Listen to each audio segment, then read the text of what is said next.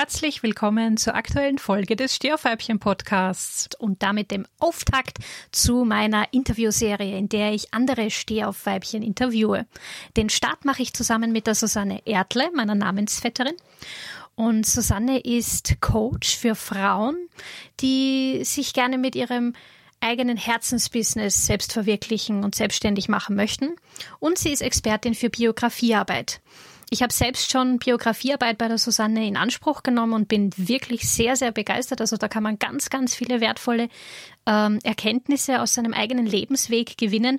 Und Susanne ist auch als Coach, finde ich, eine wirkliche Perle, denn sie schafft es, total authentisch zu sein, unglaublich herzlich und sie hat ein wahnsinniges Gespür für andere Menschen. Also sie spürt ganz genau, ähm, wo gerade der Schuh drückt, wie es einem gerade geht, kann die richtigen Fragen stellen, die richtige Dosis von Nähe und Distanz schaffen. Also von mir bekommt sie hier ganz, ganz, ganz, ganz viele Vorschusslorbeeren, Pluspunkte, kann also die Zusammenarbeit mit ihr nur wärmstens empfehlen. Und in dem Interview, das ich heute mit euch teilen möchte, hat sie sehr offenherzig über ihre Erfahrungen mit Burnout gesprochen. Das ist ja eines der heißen Eisen, mit denen wir uns in der Stehaufweibchen-Community immer öfter beschäftigen werden. Und ja, ich äh, wünsche dir ganz viel Inspiration und hilfreiche Tipps, vielleicht für deine eigene berufliche Sinnkrise und freue mich natürlich auch über Feedback von dir zu dieser Folge, über deine eigenen Erfahrungen mit dem Thema Burnout und Jobsinnkrisen. Kannst du gerne äh, auf Facebook in der Stehaufweibchen Community oder direkt auf meiner Facebook-Seite Stehaufweibchen mit uns teilen. Servus und willkommen im Stehaufweibchen Podcast, dem Podcast für Frauen in frustigen Jobsituationen, die endlich wieder Freude und Erfüllung im Beruf erleben möchten. Mein Name ist Susi Salomon und ich bin ein waschechtes, vom Leben zertifiziertes Stehaufweibchen. Und nun viel Spaß mit der aktuellen Folge. Hallo ihr Lieben, hier bin ich mal wieder mit einem neuen Interview mit einer Alltagsheldin, diesmal mit der Susanne, also meiner Namensvetterin. Und ja, liebe Susanne, du strahlst uns hier schon so an. Ja. Äh, stell dich doch bitte ganz kurz selber vor, vor allem erzähl uns, wo du heute stehst, wie es dir heute geht, weil wir schauen uns ja dann nochmal gemeinsam an, wie dein Burnout-Weg denn so war. Ja, vielen Dank für die Einladung. Es freut mich, hier zu sein. Und äh, du hast gefragt, wo ich jetzt gerade stehe. Ähm, ja, ich stehe mitten in meinem Leben und zwar in meinem Leben. Und das ist auch genau das, was ich ähm, mache. Ich helfe nämlich vorwiegend Müttern dabei, äh, gut für sich selber zu sorgen, sich selbst zu verwirklichen, egal ob beruflich oder privat. Ähm, und zwar ohne, dass die Familie drunter leidet dass es ein cooler Weg für alle wird. Und zwar aus diesem Grund, dass nämlich mein wirklich Herzenswunsch ist, dass jeder Mensch wirklich sein Leben auch leben kann. Weil es eben bei mir sehr lange anders lief. ich habe nicht mein Leben gelebt, ich habe das Leben der Erwartungen von anderen gelebt. Und ähm, ja, heute stehe ich mitten in meinem Leben, so wie ich das gern habe und ich bestimme darüber. Das klingt ganz, ganz großartig und ich kenne ja deine Arbeit auch so ein bisschen, äh, durfte dich jetzt schon ein paar Monate beobachten, was du so tust. Ja. Und äh, du setzt ja vor allem einen Schwerpunkt darin, erstens, dass es authentisch ist, dass es meins ist, ja, dass man da auf sich schaut, ähm, aber auch diese Gelassenheit mitnimmt, dass es einfach auch natürlich ist und das finde ich sehr schön, das gefällt mir. Ja, das kommt bei mir immer sehr, sehr, sehr gut an. Also das ist mal als Feedback, ja, so von, von Berater, Coach, Trainer zum anderen, ja. Ähm, also ja, also das, mir gefällt das schon mal sehr gut. Und ich glaube, es ist auch ganz wichtig, dass du dich so auf eine Zielgruppe konzentrierst, die sich oft ein bisschen alleingelassen fühlt. Weil ich habe so das Gefühl, Mütter sind jetzt nicht so die attraktivste Zielgruppe, weil wenn man sich überlegt, na ja, Mutter, da, da, da kann man jetzt keine Kohle erwarten, da kann man das nicht erwarten und die ist eh immer nur gestresst und genervt, ja, und die jetzt eh nicht engagiert, weil die ist ja nur Hausfrau und Mutter, ja, also da gibt's ja Vorurteile ohne Ende. Deswegen finde ich das so wichtig und so toll, dass du das machst. Ich kann mich auf die, auf die Zielgruppe nicht spezialisieren, weil ich bin selber keine Mama, das kauft mir kein Mensch ab, dass ich das nachvollziehen kann, ja.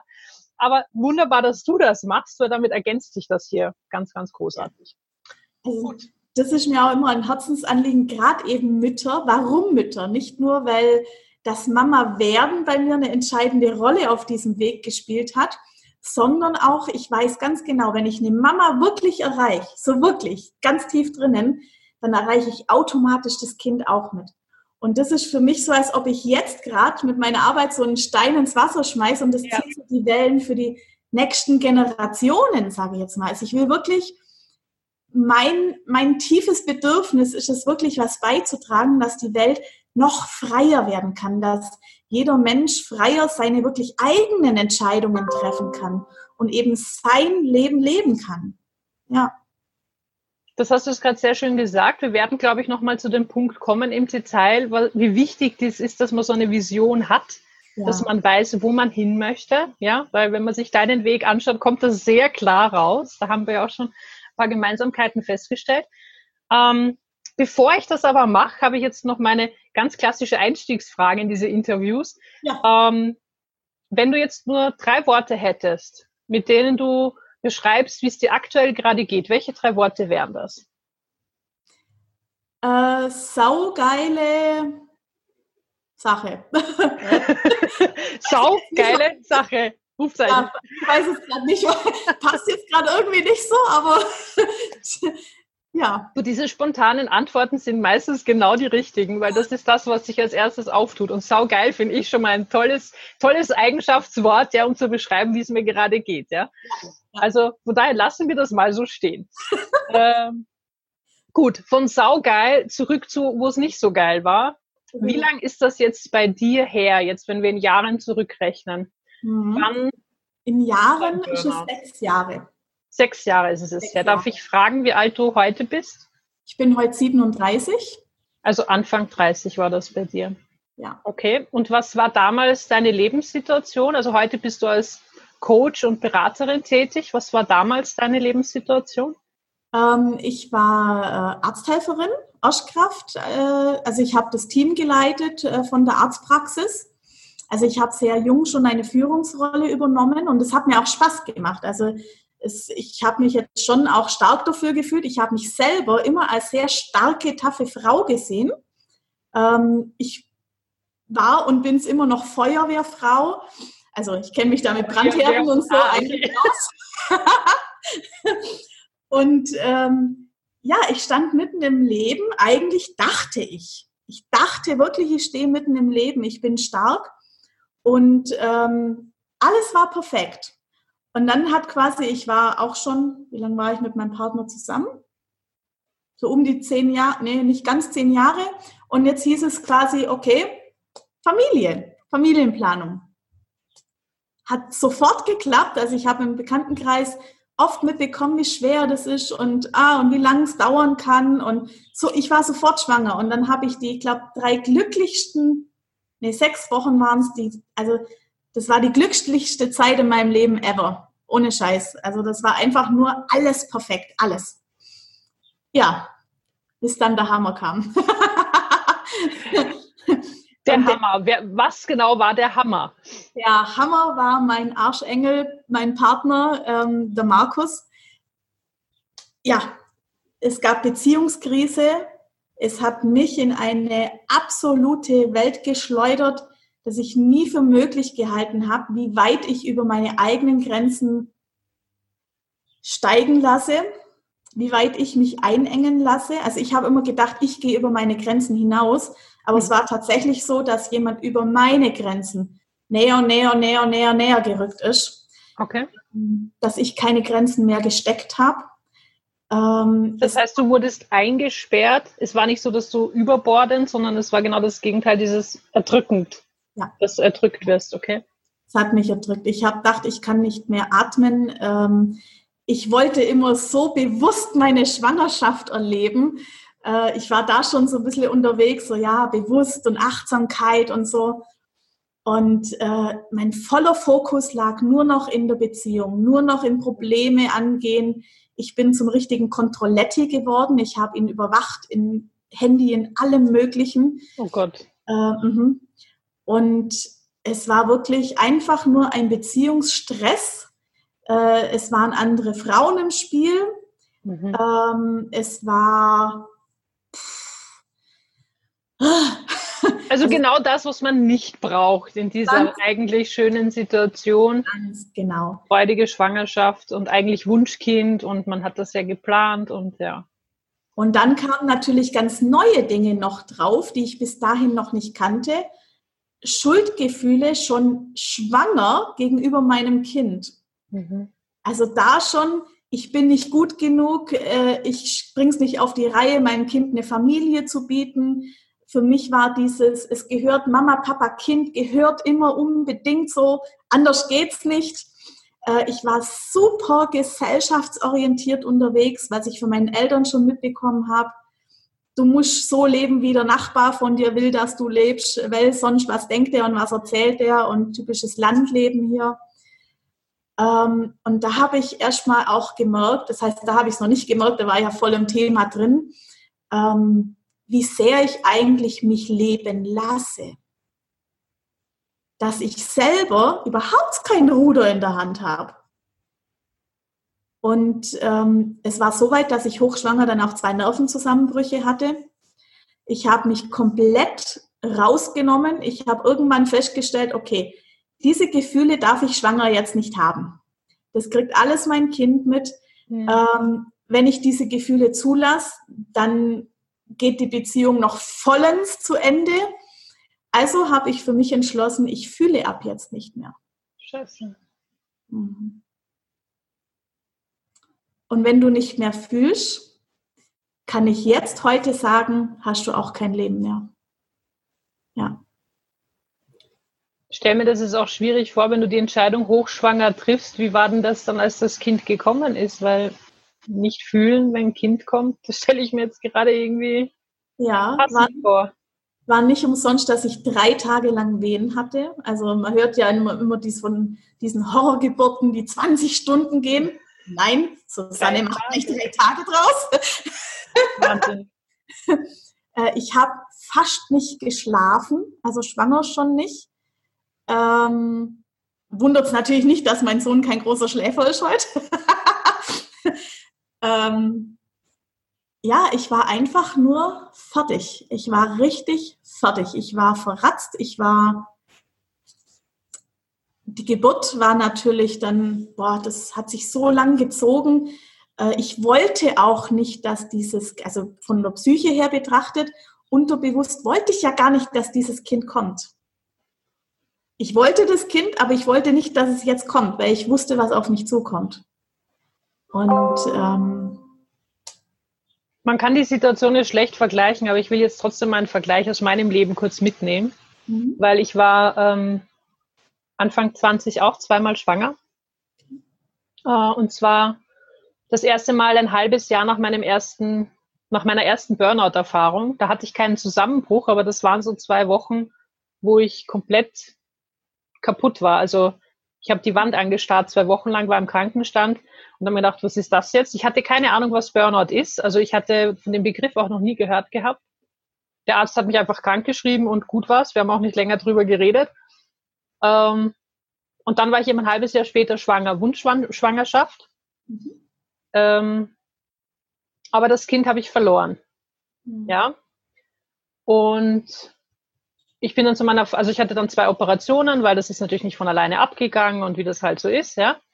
Und dann gehe ich zu meiner Frauenärztin, sagen sie, muss ich jetzt wieder die Pille nehmen?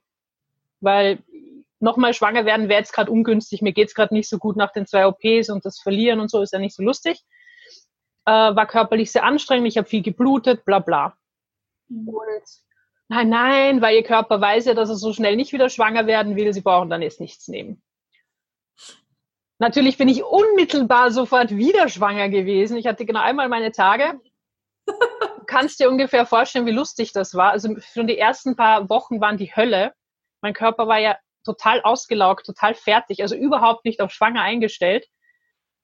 Dann ähm, gehe ich zur Ärztin, sagt mir die, ja, sie haben einen riesengroßen Bluterguss in der Gebärmutter, aber schwanger sind sie nicht. Sie waren wahrscheinlich schwanger, aber das ist, glaube ich, schon abgegangen, weil ich sehe hier nirgendwo ein Embryo, da ist nichts. Äh, aber den, dieses Hämatom sollten Sie entfernen lassen, also bitte machen Sie sich Termin für Curettage im Krankenhaus aus. Ich gehe ins Krankenhaus zu meinem Curettage-Vorbespräch, ja. Steht da die Dame und sagt mir, ich weiß nicht, wie ich Ihnen das sagen soll. Was denn?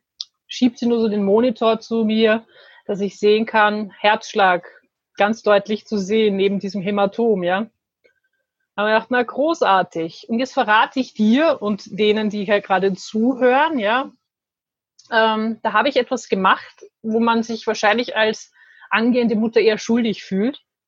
Ich habe dann Zwiegespräch geführt mit diesem Wesen da in mir und habe gesagt, hey du, schau dir mal jetzt an, wie es mir gerade geht. Ja, schau dir an, was für tolle Voraussetzungen du da schon im Bauch hast. Ja, Beziehungskrise bahnt sich auch gerade an.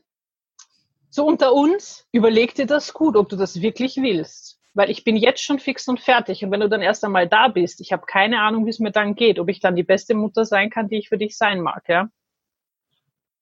Ich habe keine Ahnung, ob ich jetzt schuld daran bin, dass ich eine Woche später kein Kind mehr da drinnen hatte, das einen Herzschlag hatte.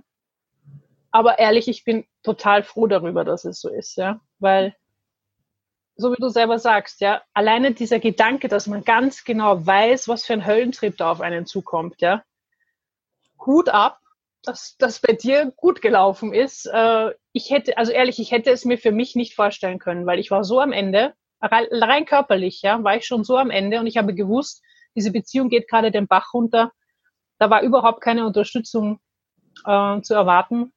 Und beruflich lief es auch ganz schlecht. Also es war auf allen Enden damals gar nicht gut. Deswegen hätte mich jetzt interessieren, wie hast du das hinbekommen, aus diesem Loch wieder rauszukommen? Weil, wie gesagt, ich war nur froh, dass ich es mir damals ersparen konnte. Also erstmal vielen Dank fürs Teilen von deiner Geschichte ähm, und für deine offene, ehrliche Art. Ähm, bei mir war es tatsächlich so, dass mein, ich sage jetzt mal, äh, ja, Lebensretter ist jetzt ein bisschen, ja doch, kann man eigentlich schon sagen, Lebensretter, weil ich stand nämlich wirklich an einem Punkt, an dem ich tatsächlich dachte, okay, ich möchte diesem Kind dieses Leben nicht antun. Ich möchte nicht, dass dieses Kind auch solche Schmerzen, wie ich gerade erleide, erleide.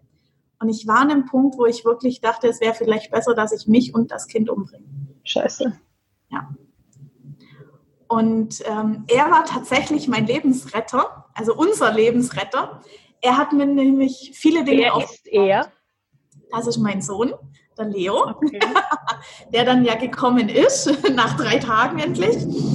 Und ähm, er hat mir so viel aufgezeigt. Und es war eine bestimmte Schlüsselsituation, nämlich sechs Wochen nach seiner Geburt habe ich dann wirklich, also ich dachte, ich habe den Mut gefasst und meinen Partner rausgeschmissen, aber wenn ich ehrlich bin, ist er einfach nur gegangen. Ich wollte nicht, dass er geht, ich wollte ihm eigentlich nur Angst machen. und ähm, der ist dann Wort und langlos einfach, hat seine Sachen packt, ja, wenn du möchtest, dass ich gehe, dann gehe ich halt. Und der ist gegangen und ich bin vom Glauben abgefallen. Ich habe gedacht, das darf jetzt nicht wahr sein. Der geht wirklich? Sag mal, spinnt der? Was fällt denn dem ein? und als er raus ist, bin ich mit meinem Sohn auf dem Arm da gesessen, sechs Wochen alt. Der guckt mich an mit seinen strahlend blauen Augen. Der lächelt mich an und ich hatte in dem Moment so einen Hass auf ihn. Auf den Kleinen oder ja, auf den, der gegangen auf, ist? Auf den Kleinen. Ich habe gesagt, sag mal, spinnst du eigentlich? Du kannst doch jetzt nicht so grinsen. Dein Papa ist gerade raus, der hat uns verlassen, der hat dich verlassen, der hat mich verlassen. Unser Leben ist am Ende du kannst jetzt nicht lachen, du darfst jetzt nicht lachen. Und der hat weitergelacht. Und ich gucke ihn so an und ich habe, der hat wirklich mit seinen Augen zu mir gesprochen und ich habe in dem Moment gedacht, der hat so recht. Er lässt sich nicht von anderen bestimmen, wie er sich gerade fühlt. Er bestimmt über seine Gefühle und ob ich jetzt traurig bin, ob ich, was weiß ich, was zusammenschlagen will, wütend bin oder ob ich jetzt trotzdem mein Kind genieße, das entscheide nur ich. Es gibt nur einen Mensch, der das entscheiden darf und das bin ich. Und kein Mensch der Welt darf von mir erwarten, dass nur weil gerade meine Beziehung zu Ende gegangen ist, nur weil gerade mein, mein Lebenstraum, mein Lebensinhalt irgendwie gerade auf einmal bang geplatzt ist, keiner darf von mir erwarten, dass ich jetzt heulend da sitze. Sondern ich bestimme, was, wo es hier lang geht. Und das war der Moment, wo ich wieder mein Leben in die Hand genommen habe Klar, es kam dann noch eine schwierige Zeit hinterher, aber das war der Moment, in dem es sich gedreht hat. Und das war mein Sohn, der mir das aufgezeigt hat. Das war dann auch der Moment, wo du wieder Gefühle zugelassen hast, weil ja. er dir ja gezeigt hat, hey Mama, alles, du kannst ruhig Gefühle zeigen, ja, du entscheidest ja welche. Du entscheidest ja, wie es dir geht. Ganz genau. Das ist sehr cool. Das war heftig am Anfang, plötzlich mit den Gefühlen wieder konfrontiert zu sein. Ähm, Gerade Kinder bringen einen ja sowieso ständig an die eigene Grenze hin und weit drüber hinaus. also es gab wirklich Momente, und ich spreche da auch ganz offen und ehrlich drüber, es gab Momente, an denen ich wirklich dachte, ich glaube, ich nehme dich jetzt und ich klatsche dich wirklich an die Wand. Nicht nur gedanklich so, gibt ja diesen Sprichwort, ich klatsche dich gleich an die Wand, sondern ich nehme dich und donner dich jetzt gleich irgendwo dagegen, schmeiß dich die Treppe runter, nimm ein Kissen und erstick dich, nur damit du aufhörst zum Schreien ich war so, das war so eine Belastung, vor allem dann auch, wenn du alleine bist und niemand hast, der da ist, der dir mal kurz den für fünf Minuten abnimmt, damit du mal wieder selber schnaufen kannst. Ähm, diese Gefühle kamen plötzlich. Und dann ging es los, dieses, wie du vorher gesagt hast, dieses Zwiegespräch im Kopf, bla bla bla bla bla bla bla. Was bist denn du für eine Rabenmutter? Du willst jetzt nicht ernsthaft dein Kind umbringen, da da da da. So darfst du nicht denken. Auch wieder dieses, so darf ich nicht. Und dann bin ich immer wieder mal drauf kommen, was darf ich denn eigentlich und was nicht? Wer bestimmt eigentlich, was ich darf und was nicht? Du wirst schon in der Schwangerschaft zugeballert, wie du dich zu verhalten hast, was du essen sollst. Ähm, welche, welche Dinge du anschaffen sollst. Die Hebamme sagt dir, wo es lang geht, äh, was du zu tun hast, was du gefälligst auch zu lassen hast, was gut für dein Kind ist, was nicht gut für dein Kind ist. Wo bitte bleibt da das natürliche Gefühl, die Intuition gegenüber deinem Kind? Das fand ich auch immer total spannend. Darum gibt es da keine Kurse, die da heißen, ich zeige dir, wie du wieder auf deine Intuition vertraust und auf diese hören kannst. Weil ganz ehrlich, in der Hitze des Gefechts fällt mir nicht mehr ein, was ich da vor fünf Monaten in irgendeinem schlauen Buch gelesen habe, ja, oder was mir da irgendeine Hebamme gesagt hat. In der Hitze des Gefechts will ich mich auf das verlassen können, was da ist. Und das bin nun mal nur ich. Also verstehe ich überhaupt nicht, warum gibt es sowas nicht, ja? Ja, ganz genau. Ja. Und das ist eigentlich, also wenn du einen Coach nimmst, dann, dann such dir jemand, der dir lernt, auf dein Gefühl zu hören der dir lernt, wie du mit dir umgehen kannst. Nicht, also klar, Beratung ist auch wichtig und gut, hat seine Daseinsberechtigung. Wir brauchen auch erstmal Wissen und Informationen, um entscheiden zu können, was wähle ich denn jetzt da? Wenn ich nicht weiß, was ich wählen kann, dann fällt mir es auch schwer, eine Entscheidung zu treffen. Aber ähm, um wirklich weiterzukommen, was geht eigentlich in dir ab? Was ist denn das, was du mitbringst? Da geht schon los. Wie bin ich selber eigentlich erzogen worden? Ich behaupte, 99 Prozent aller Entscheidungen treffen wir nicht selber, sondern das sind Erfahrungen, die wir gesammelt haben, das sind Prägungen, die wir in der Kindheit erfahren haben, das sind die ganzen Experten, die von außen uns sagen, was richtig ist und was nicht richtig ist. Äh, aber es gibt kein richtig und falsch in dem Sinne. Und ähm, das war ganz wichtig für mich, auch wieder zu erfahren, okay, na, ich mache jetzt aber auch mal was entgegen der Empfehlungen, weil ich einfach fühle, dass es für mich der bessere Weg ist. Also mir würden da jetzt spontan zig Beispiele einfallen aus meinem Leben, wo ich das genau so dann erfahren habe, als es bei mir irgendwann mal Klick gemacht hat. Hey du, hör auf, auf die anderen zu hören ich habe ihre Wege nach ihren Wegen gelaufen, ja, für nichts, ja, für nichts, ja, es ist, es ist furchtbar, ja. Also heute im Nachhinein denke ich mir, du hättest schon viel früher dort anfangen können, wo du heute bist, ja, weil im Grunde waren das alles nur ihr Wege. Und zwar wirklich nur andere werden auf einen Protest gestellt, werden als die Experten deklariert und du machst nur noch das, was die anderen sagen. Oder wie du sagst, Sachen, die du halt noch aus deiner Kindheit mitnimmst und die dir oft gar nicht bewusst sind, ja. Die kennst du ja dann oft gar nicht. Weil das sind so unbewusste Dinge, wo man sich denkt, ja, ist ja eh völlig klar, ja, warum soll, ist, ist, ist doch eh normal, macht doch jeder so. Ja. Einfach weil es einem gar nicht bewusst wann ist, ja, dass man das ja. so macht. Jetzt eine kurze Frage noch. Ähm, du hast ja gesagt, da kamen viele Gefühle auf während der Schwangerschaft und du hast entschieden, das zu cutten. Jetzt kann ich mir vorstellen, wenn man so einen Cut macht, das sind einmal dann Gefühle, die sich aufstauen in der Zeit bis zu dem Zeitpunkt, wo du sie wieder zulässt oder wo sie hochbrechen, weil irgendwann bricht das immer hoch, egal bei wem, ja.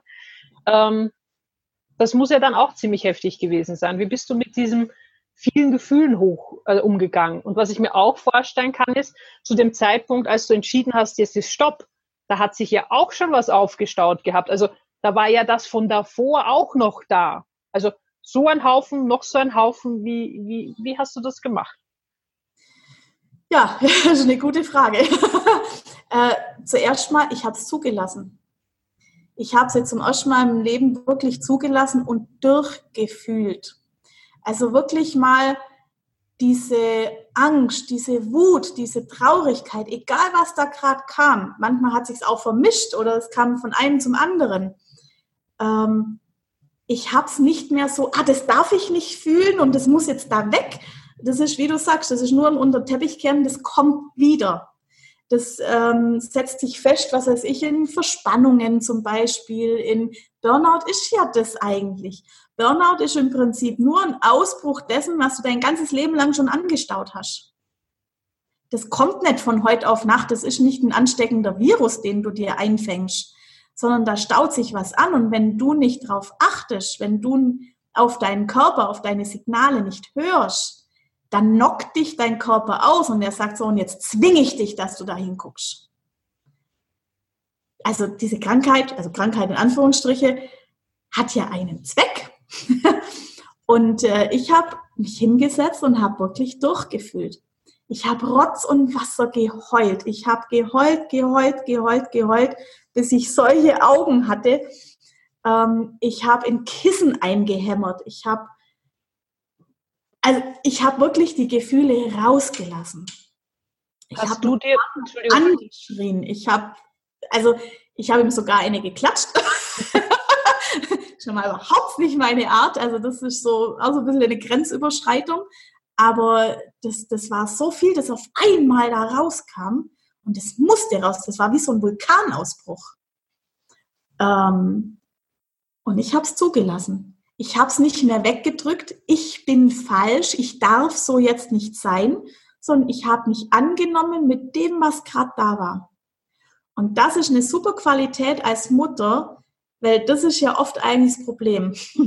Dein Kind hat einen Tobsuchtsanfall schon zum hundertsten Mal, steht total hilflos, machtlos da, daneben ähm, dann kommen die eigenen Geschichten hoch von der Kindheit, so darfst du nicht sein. Äh, wenn du so bist, dann wirst du nicht lieb äh, gehabt und ähm, vielleicht kriegst du dann auch eine geklatscht. Also hm, gibt es ja auch in Familien. Ähm, aber auf jeden Fall dieses, du bist nicht richtig so, du bist nicht in Ordnung so, wie du gerade bist. Und im Prinzip, wenn du das nicht aushalten kannst, dass dein Kind gerade so ist, dann ist es nur, weil es in dir was antriggert. Und da habe ich gemerkt, wow, da ist noch ganz schön viel in mir drin. Aber hallo. ich kann nicht zulassen, dass er wütend ist, weil ich meine Wut nicht zulasse. Wie soll ich bitte meinem Kind beibringen, wie er mit Wut umgehen soll, wenn ich selber nicht kann? Dann habe ich gelernt, trainiert, also das ist wirklich Training, das ist auch nichts, was von heute auf morgen einfach so da ist, mich mit meinen Gefühlen, das, was gerade da ist, so anzunehmen. Und wenn ich in einem Video, in einem Interview sau geil sag, dann habe ich das gesagt. Mein Gott, ist nicht schlimm. So, ich Oder, sage ja auch Scheiße, Kacke, Fuck, völlig egal, ja. Genau. Wenn es rauskommt, dann passt es einfach gerade. Ganz genau, ganz genau. Also ich verurteile mich selber nicht schon für das, was ich mache. Ist ja schon schlimm genug, dass andere Menschen dir sich eine Meinung über dich bilden. Ja. Ähm, aber was machst du mit dir? Mir ist aufgefallen, was weiß ich, wenn ich mich am Tischeck schlag, ach, ich depp. Wie oft habe ich das zu mir gesagt? Ich depp? Hallo? wie gehe ich denn mit mir selber um? Also ich habe gelernt, ich habe einfach einen anderen Umgang mit mir selber gepflegt. Und ich habe gemerkt, ich habe nebenbei mir, seit 2009 habe ich mir so ein kleines Wellness-Massagestudio hier aufgebaut. Also ich habe sehr früh, nachdem Leo auf der Welt war, dann gleich wieder weitergemacht. Weitergemacht im Sinne von beruflich wieder was gestartet. Genau. Also Aber Arzt nicht in der Ordi. Die Ordi hast du. Genau, also Arztpraxis waren drei Jahre. Ich habe ein Jahr eingereicht gehabt, aber ich bin drei Jahre zu Hause dann gewesen. Schlussendlich dann gar nicht mehr zurück, weil es nicht mehr meinen Werten entsprochen hat. Aber ähm, die Massage habe ich dann gleich wieder fortgeführt, weil, naja, hm, wenn Kunden einmal woanders hingehen, die brauchen alle zwei Wochen ihre regelmäßigen Rückenmassagen als Prophylaxe. Wenn die woanders hingehen, dann bleiben die auch woanders. Da war eine Angst da. Dann habe ich das gemacht und ich habe festgestellt, wow, wenn ich da zurück an mein Kind gehe, also ich habe halt einfach mal einen Stundentermin gemacht oder da einen halben Stundentermin. Meine Eltern wohnen gleich in der Nähe, also ich habe Leo weiter stillen können, ganz normal. Der hat es gar nicht kapiert, dass ich jetzt beim Arbeiten bin. Aber ich habe gemerkt, wenn ich da zurückkomme, dann bin ich eine ganz andere Mama. Ich komme zurück von einer Umgebung, dieser Duft in, in der Wellnesspraxis, dieses gedämpfte Licht, die schöne, entspannte Musik, diese Ruhe, einfach mal nichts zu sprechen, einfach nur den anderen Körper zu fühlen, die andere Seele zu fühlen.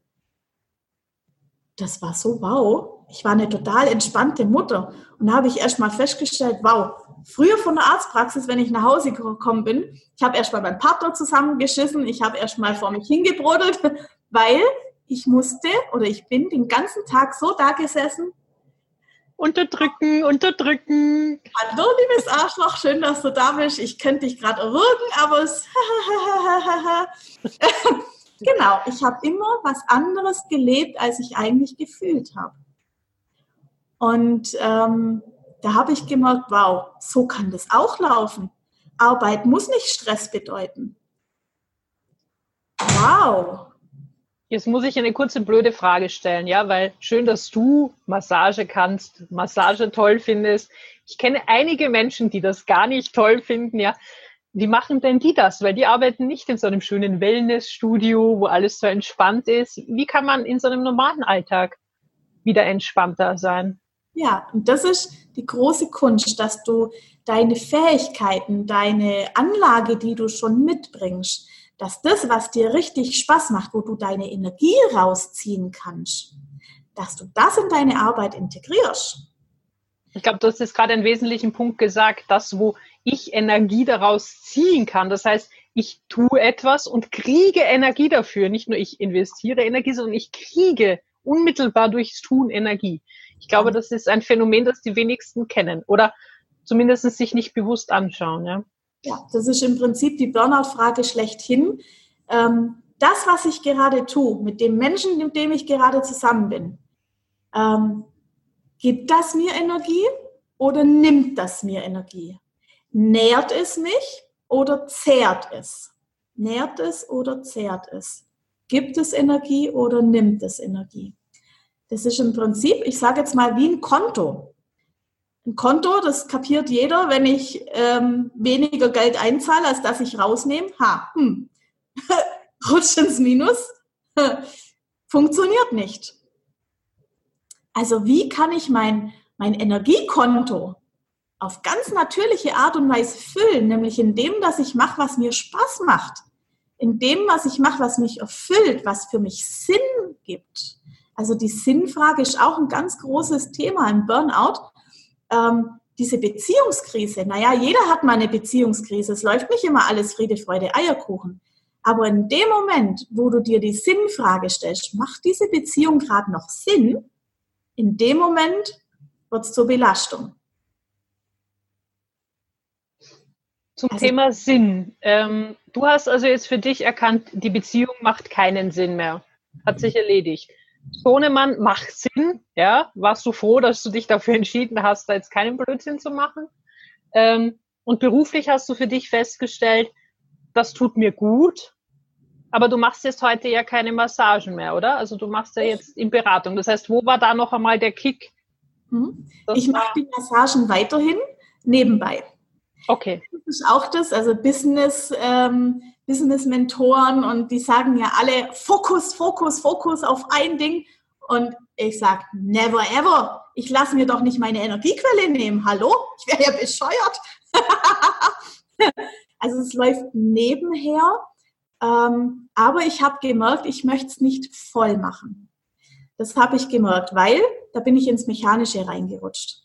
Da war mein Herz nicht mehr dabei. Und das wollte ich nicht. Und ich bin zu diesem Weg gekommen, ja, ich habe die Massagen gemacht, plötzlich hatte ich auch Vormittagstermine, da sind dann auch Mamas gekommen. Und man unterhält sich dann irgendwie von Mama zu Mama. Und ich habe gemerkt, wow, die nehmen sich die Zeit, die investieren in sich, also die nehmen das Geld für die Massage in die Hand, die liegen da und die können trotzdem nicht abschalten. Da ist irgendwas anderes noch dahinter. Und dann habe ich die Ausbildung zur Stress-Burnout-Präventionsberaterin gemacht. Und da bin ich erst drin gesessen, also es war so ein Dreivierteljahr nach Leos Geburt war das, da bin ich drin gesessen und habe gemerkt, oh fuck, das bin ja ich. Genau das habe ich gelebt. Scheiße.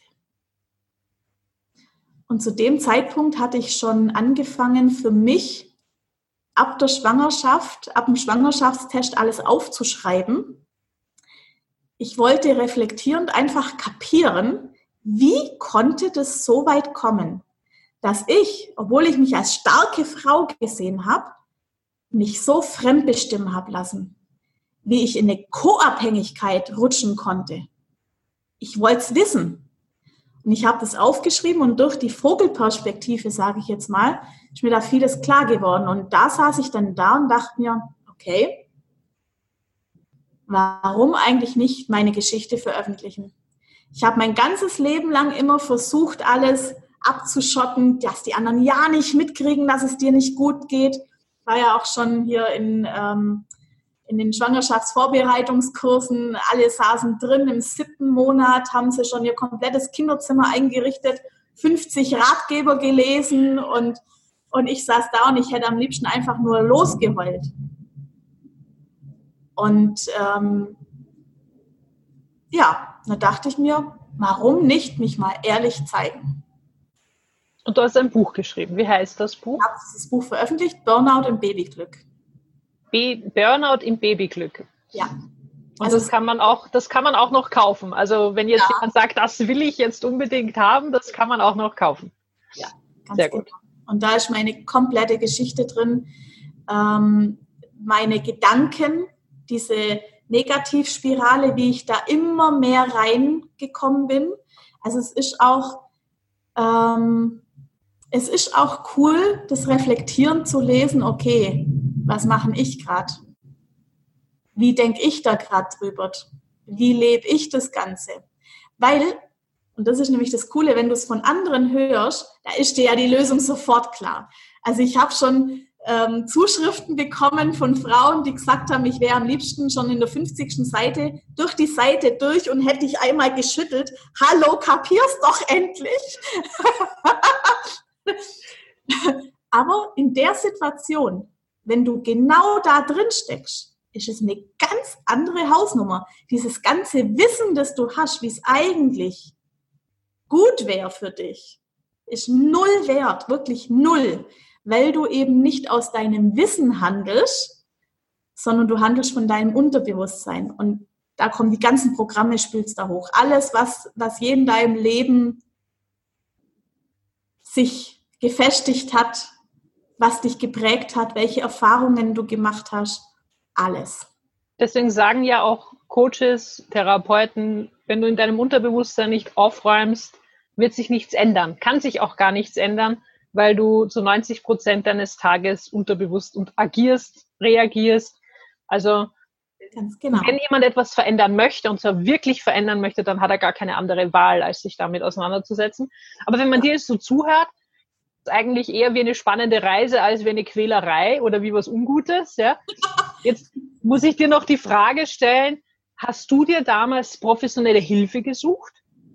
Ja, also ich war auch in Therapie. Ich habe dann ähm, selber was gesucht.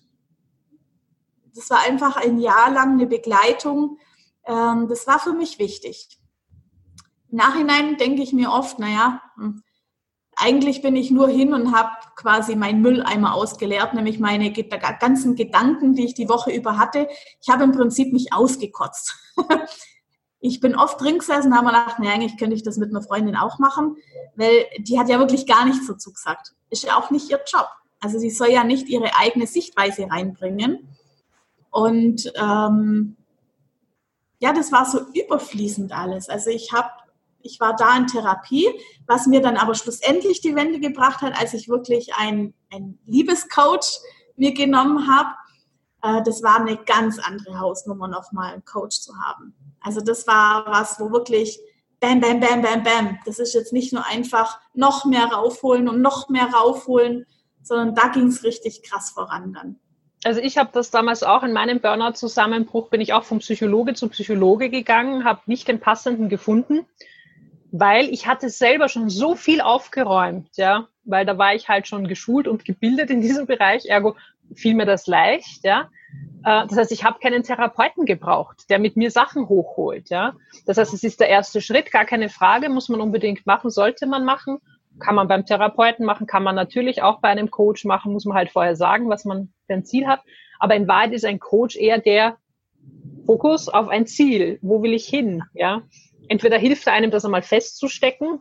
Und ich hätte verstanden, das ist auch einer deiner Jobs, dass du den Frauen, die mit dir arbeiten, dabei hilfst, festzustecken, okay, wo soll es überhaupt hingehen? Was, was ist eigentlich mein innerer Kompass? Äh, was sind meine Werte? Was ist vielleicht meine Vision? Wo, wo habe ich vielleicht sogar eine Mission auf dieser Welt, ja, die ich erfüllen möchte? Und dann halt zu schauen, wie komme ich dahin? Also, dass man sich halt den Weg gemeinsam aufzeichnet und begleitet, ja. Wie ist das für dich? Würdest du das auch so, so einschätzen, dass da einfach ein unterschiedlicher Zugang ist, ein unterschiedlicher Job? Aber bei mir war es dann so, ich bin bei dem Therapeuten geblieben, der erkannt hat, dass ich ein Coaching brauche.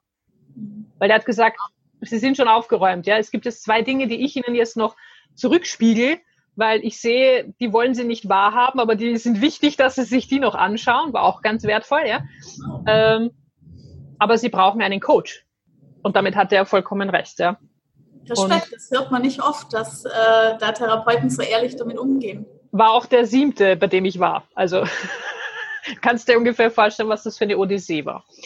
Aber ja, es hat so einen gegeben. Das finde ich so wichtig, weil jede Form hat seine Daseinsberechtigung. Also ein Therapeut ist wichtig. Ich sage nicht, oh Gott, wenn du jetzt im Burnout feststeckst, äh, du musst dir einen Coach nehmen, die Therapie bringt gar nichts. Nein, es hat alles seine Daseinsberechtigung. Und ähm, es kommt darauf an, an welchem Punkt du gerade stehst. Genau, richtig.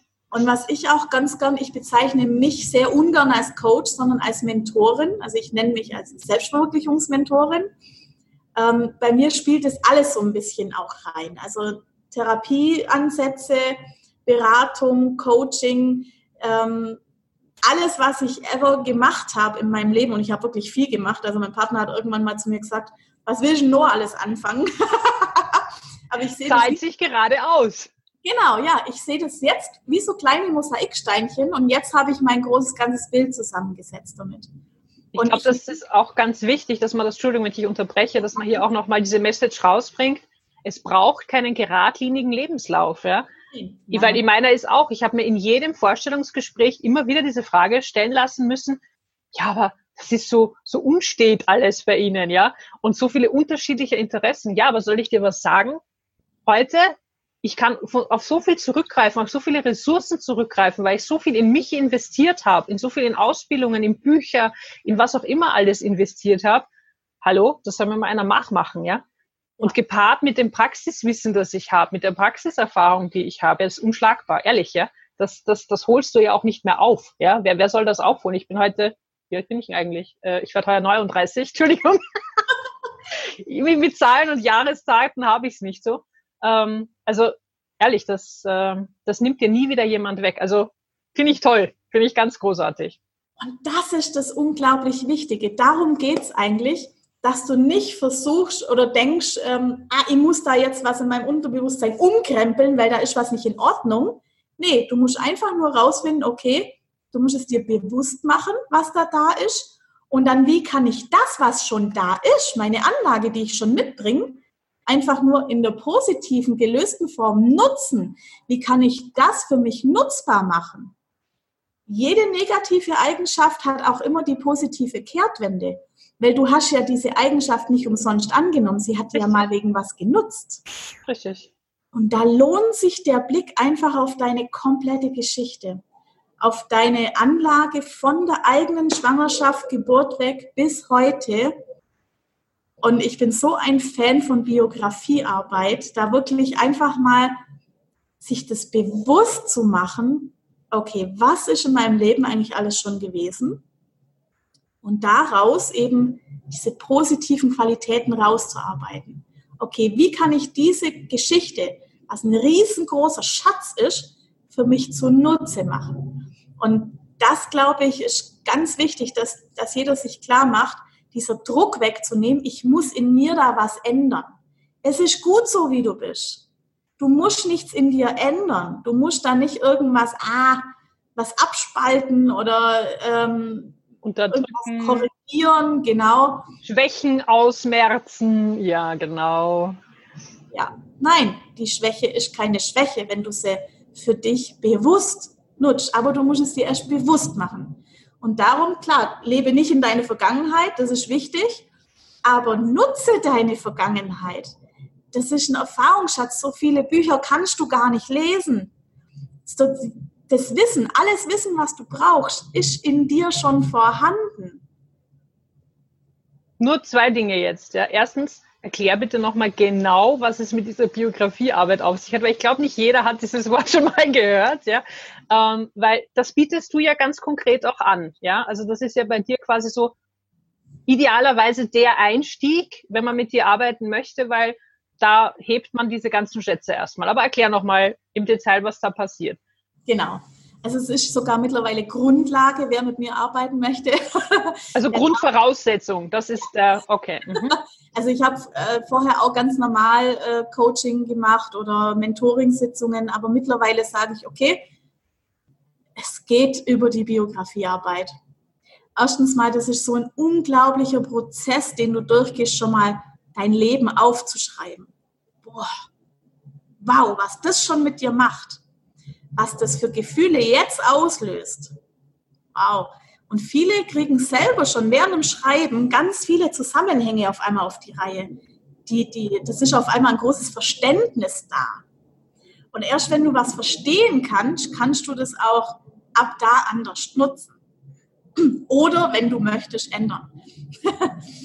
also ich kann aus eigener Erfahrung sagen, dass das, was die Susanne da gerade beschreibt, total wertvoll ist ich habe das zwar nicht damals als Biografiearbeit kennengelernt, aber bei einer Mentaltrainerin, die mich begleitet hat während meinem Burnout-Zusammenbruch, die hat mir damals was gesagt, was ein echter Gamechanger für mich war. Die hat gesagt, schreib bitte einfach mal chronologisch auf, was so die letzten zehn Jahre passiert ist. Und das habe ich gemacht. Und da war dann so ein A4-Blatt, das immer länger und immer länger und immer länger geworden ist. Und ich habe dann nur die markanten Ereignisse hingeschrieben, also die großen Krisen, die großen äh, eben Ereignisse, Sachen, die irgendwie prägend waren. Und schon während dem Schreiben habe ich nur noch geheult, ich war nur noch fertig, weil ich mir gedacht habe, oh mein Gott, ja, das sind alles Sachen, die mir passiert sind, die ich überstanden habe. Aber das meiste davon hatte ich nie die Möglichkeit, das aufzuarbeiten, also emotional irgendwie aufzuarbeiten. Kein Wunder, dass ich gerade im Eck bin, ja. Weil ich hatte mir ja mal bei meinem Burnout-Zusammenbruch, so wie du auch, ich bin ja eine taffe Frau, warum, warum bin ich jetzt fertig? Hallo, was soll denn das? Ja? Das passt überhaupt nicht in mein Selbstbild, ja. ja. Äh, und dann habe ich mir das halt verbildlicht, visualisiert und plötzlich klatsche, ja, so, hey, ist eigentlich völlig klar, völlig logisch, kann gar nicht anders sein, weil irgendwo muss das ja jetzt raus, irgendwo muss das ja jetzt hin, ja, dass du da jetzt jahrelang eingesammelt hast. Und von daher kann ich äh, nur sehr empfehlen, das äh, war ein echter Augenöffner, wie man so schön sagt. Ähm, weil von dem, wie du es auch so schön gesagt hast, von dem Zeitpunkt an wusste ich, okay, ich kann da jetzt was ändern, ja. Weil ich habe mir das dann angeschaut, ich konnte das dann plötzlich analysieren, konnte darauf eingehen, okay, warum ist das denn so gelaufen? Könnte ich da, wenn ich wieder in so eine Situation komme, das anders machen? Und wie könnte ich es anders machen? Und da fängt das dann halt an, im Kopf zu arbeiten. Also ja, von mir ist ähm, auf jeden Fall eine klare Empfehlung für diese Art der Arbeit. Die Frage ist, für wen ist das interessant? Also was sind Leute, was für Leute kommen da so zu dir und machen sowas? Hm, also im Prinzip geht es darum in der Biografie, es geht doch mal ein Stück tiefer. Das, was du beschrieben hast, ist die Timeline, Zahlen, Daten, Fakten. Ähm, die Biografiearbeit geht noch mal tiefer. Das ist ein richtiger Prozess, in den du einsteigst. Allein schon deshalb, weil du deine Geschichte komplett aufschreibst in ganzen Sätzen, äh, auch mit der Emotion, die dahinter steckt, und dass ein anderer Mensch, also ich, komplett liest. Das ist zum ersten Mal, also viele, die das schreiben, äh, die sagen dann auch, du weißt jetzt mehr als jeder andere Mensch auf diesem Planeten über mich. Ähm, da wissen oft nicht mal die Partner das alles. Ähm, das ist ein so ehrliches Zeigen und das ist aber auch dieser Schatz. Zum einen, dieses ehrliche Aufschreiben, ehrlich zu sich selber zu sein, weil wer da was auslässt, der bescheißt sich nur selber. Zum anderen, wow, jemand anders sieht mich jetzt so, wie ich wirklich bin. Und das ist eine ganz neue Erfahrung für die meisten, dass sie einfach nur sein dürfen. Dass es einfach nur interessant ist, aber ohne Wertung, ohne, oh, da hast du aber Mist gebaut oder so. Nee, das ist einfach nur so, wie es ist. Du bist einfach nur so, wie du bist. Und das ist ein ganz neues Gefühl, so ehrlich einfach angenommen zu werden. Sich so zu zeigen. Und ähm, im Prinzip geht es darum in der Biografiearbeit, also du hast ja gefragt, warum die Menschen das machen. Es geht darum, das Ruder wieder in die Hand zu nehmen. Weil ab da hast du die Möglichkeit, aktiv dein Leben wieder selber zu gestalten, weil du dir den Zusammenhängen bewusst bist. Du weißt plötzlich, warum, wie, weshalb. Also alle Warum-Fragen, die du dir stellen kannst, Biografiearbeit. Wenn du den roten Faden in deiner Geschichte, in deiner Lebens-Life-Story erkennen möchtest, und den gibt es bei jedem, nur selber kannst du den nicht erkennen, weil du mittendrin steckst. Vor allem die wenigsten können das aus dem Kopf so extrahieren, dass es irgendwie zusammenstückelbar zu einem Puzzle wird. Deswegen ist dieses Visualisieren, dieses einmal Niederschreiben ganz, ganz wesentlich, ja. Und ich gehe ja dann auch her, ich, ähm, ich äh, werte es ja dann auch aus. Also ich kann von außen sehr schnell einen roten Faden erkennen. Das Lebensthema quasi, um was es geht. Also nicht umsonst mache ich das, weil mein Lebensthema ist, okay, lebe dein Leben. also, dass ich mein Leben wirklich lebe. Ähm, ja, es, es, es ist so tief weit, ich kann, da, da könnte ich jetzt Stunden drüber erzählen. Gut, also du bietest das an und die, die es interessiert, wir dürfen hier einen, einen Link zu deinem Angebot verknüpfen. Wie ja. viel Zeit muss man sich dafür sowas nehmen, nur damit ich eine ungefähre ja, Vorstellung also habe? Das ist auch so. Manche schreiben die Biografie innerhalb von einer Woche. Das sind dann zehn Seiten oder so. Äh, manche brauchen vier Wochen. Ähm, es gibt auch Biografien, die sind 200 Seiten lang. Ähm, du kriegst da eine Anleitung, wie du die Biografie schreibst, was da alles reinkommt. Ähm, und dann geht's so, also du, du schickst es mir zu und ich lese. Ich lese einfach nur, schreibe für mich die wichtigsten Daten raus. Ähm, ich gehe auch daher von verschiedenen Ansätzen, also von der Anthroposophie. Also es ist wirklich so ein Sammelsurium, was da zusammenkommt. Ähm, und dann gehen wir ins Gespräch. Klingt cool. Und da Vielleicht probiere ich das auch nochmal, nur zum Spaß, damit ich es ja. auch mal gemacht habe. Ob du zum selben Ergebnis kommst wie ich, das hätte mich jetzt ehrlicherweise schon interessieren. Ja, weil das ist oft selber, selber hast du den Fokus auf was völlig anderem gerade. Ja. Und wenn da von außen nochmal jemand drauf guckt und es hat eine Tiefe, also ich möchte, wir haben in der Ausbildung haben wir auch gesagt, eigentlich wäre es Pflicht, das an Schulen zu machen. Ja, wobei Ach, Schulen ist vielleicht noch fast zu früh, oder? Du kannst von Schwangerschaft, Geburt und im ersten Jahr sieb kannst du schon komplett dein Leben rauslesen. Also es ist so spannend, wenn okay. ich die ersten sieben Jahre durch habe und dann kommen irgendwelche Situationen. Ich kann dir im Prinzip schon vorher sagen, wie, wie, wie es zu Ende geht. Ja, cool. Sehr geil. Unglaublich, weil wenn wir das nämlich nicht anschauen, was machen wir dann? wir gehen immer in eine ständige Wiederholung. Also im Prinzip, wenn du dir mal anguckst, die meisten Menschen wiederholen ihre ersten sieben Jahre einfach immer und immer wieder, nur auf eine andere Art und Weise. Ja, das stimmt, ja. Aber diese Themen, die kommen immer und immer wieder auf. Sehr du kannst dir zum Beispiel, wenn du, wenn Berufung für dich ein Thema ist, Job, dann kannst du dir angucken, okay, was wir vorher schon hatten, was macht mir eigentlich wirklich Spaß? Und zwar natürlich. Nicht, was, was ist mir antrainiert jetzt mit der Zeit, was habe ich mir an Spaß trainiert, sondern was ist meine ganz natürliche Leichtigkeit? Wo liegt mein natürliches Talent, meine Gaben? Welche Qualitäten bringe ich eigentlich mit, die ich im Job einfließen lassen kann? Also, das ist, ah, ich, bin da so begeistert, dass ich wirklich sage, das ist mittlerweile Grundlage, wer mit mir arbeiten will. Und das sollte wirklich jeder Mensch mindestens einmal gemacht haben, weil dann hast du diesen Blick. Und egal welche Lebensfrage auftaucht, also ich habe gestern hatte ich ein Gespräch mit einer, die hat schon vor einer Zeit diese Biografie geschrieben und die kam jetzt auf mich zu, weil ein neues Thema aufkam und das sagt sie, können wir das nochmal machen?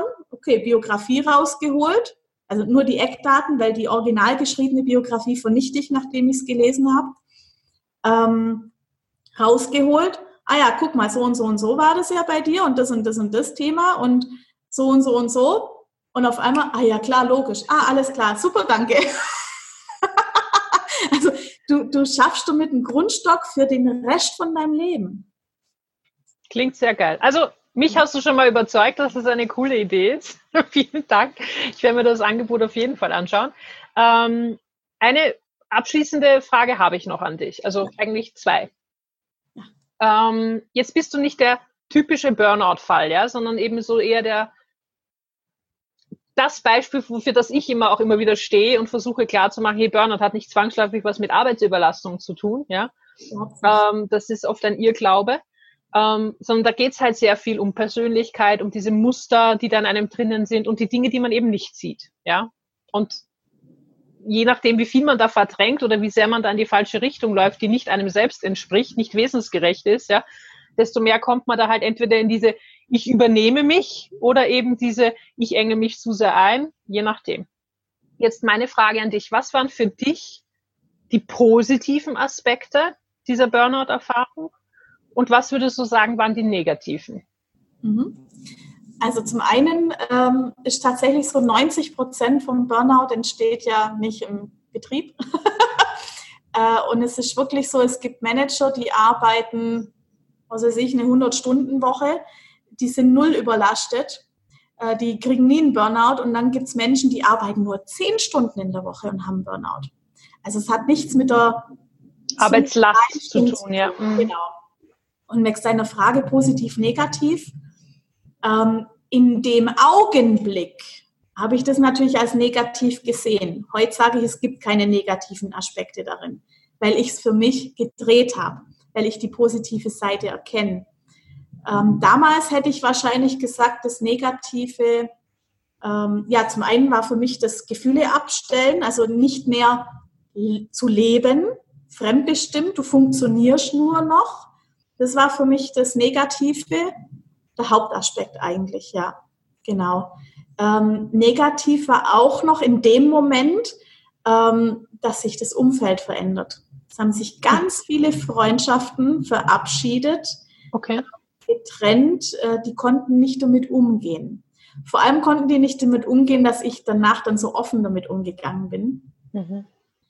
Ähm, und es ist tatsächlich so, wenn du jemand kennst, der nicht gut drauf ist, der depressiv ist, bist du gern mit dem Menschen zusammen? Gibt der dir Energie? Hm. Also du bist, du siehst dich selber in dem Moment so ein bisschen als einen, der immer alle runterzieht.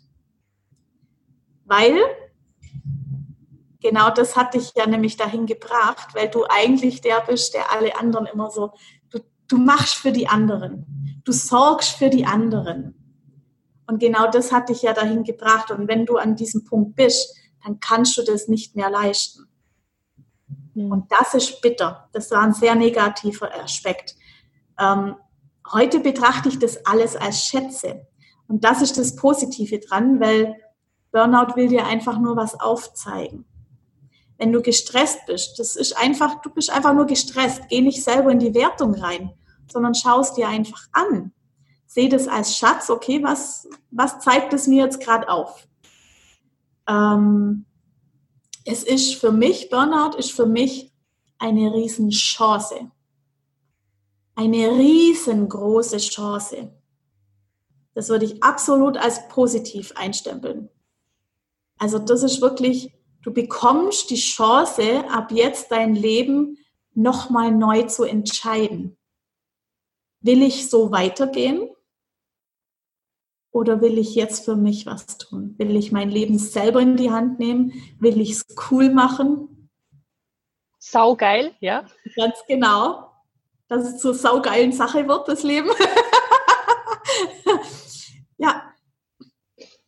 Ich finde, das ist auch schon ein wirklich tolles Abschlusswort. Ich möchte gar nicht mehr viel dazu sagen. Ja? Burnout als Chance sehen. Und äh, wer die Gelegenheit nutzen möchte, nochmal mein Appell, ähm, hier tiefer einzutauchen. Ich finde das Angebot toll. Wie gesagt, ich schaue es mir dann auch gleich an. Kann dann gerne mit der Susanne in Kontakt treten und sich in die Biografiearbeit stürzen. Klingt super geil. Ähm, ja, dann würde ich sagen, meine Lieben, wir verabschieden uns jetzt an dieser Stelle von euch. Habt noch einen schönen Tag. Wenn Fragen sind, die Susanne ist gerne bereit, diese zu beantworten. Also ihr könnt hier direkt in die Kommentare schreiben. Wenn ihr die Susanne markiert, sieht sie sie auch sofort, die Kommentare, und kann antworten. Und ja, ansonsten vielen Dank fürs Dabeisein. Bis dann. Ciao, Li. Tschüss.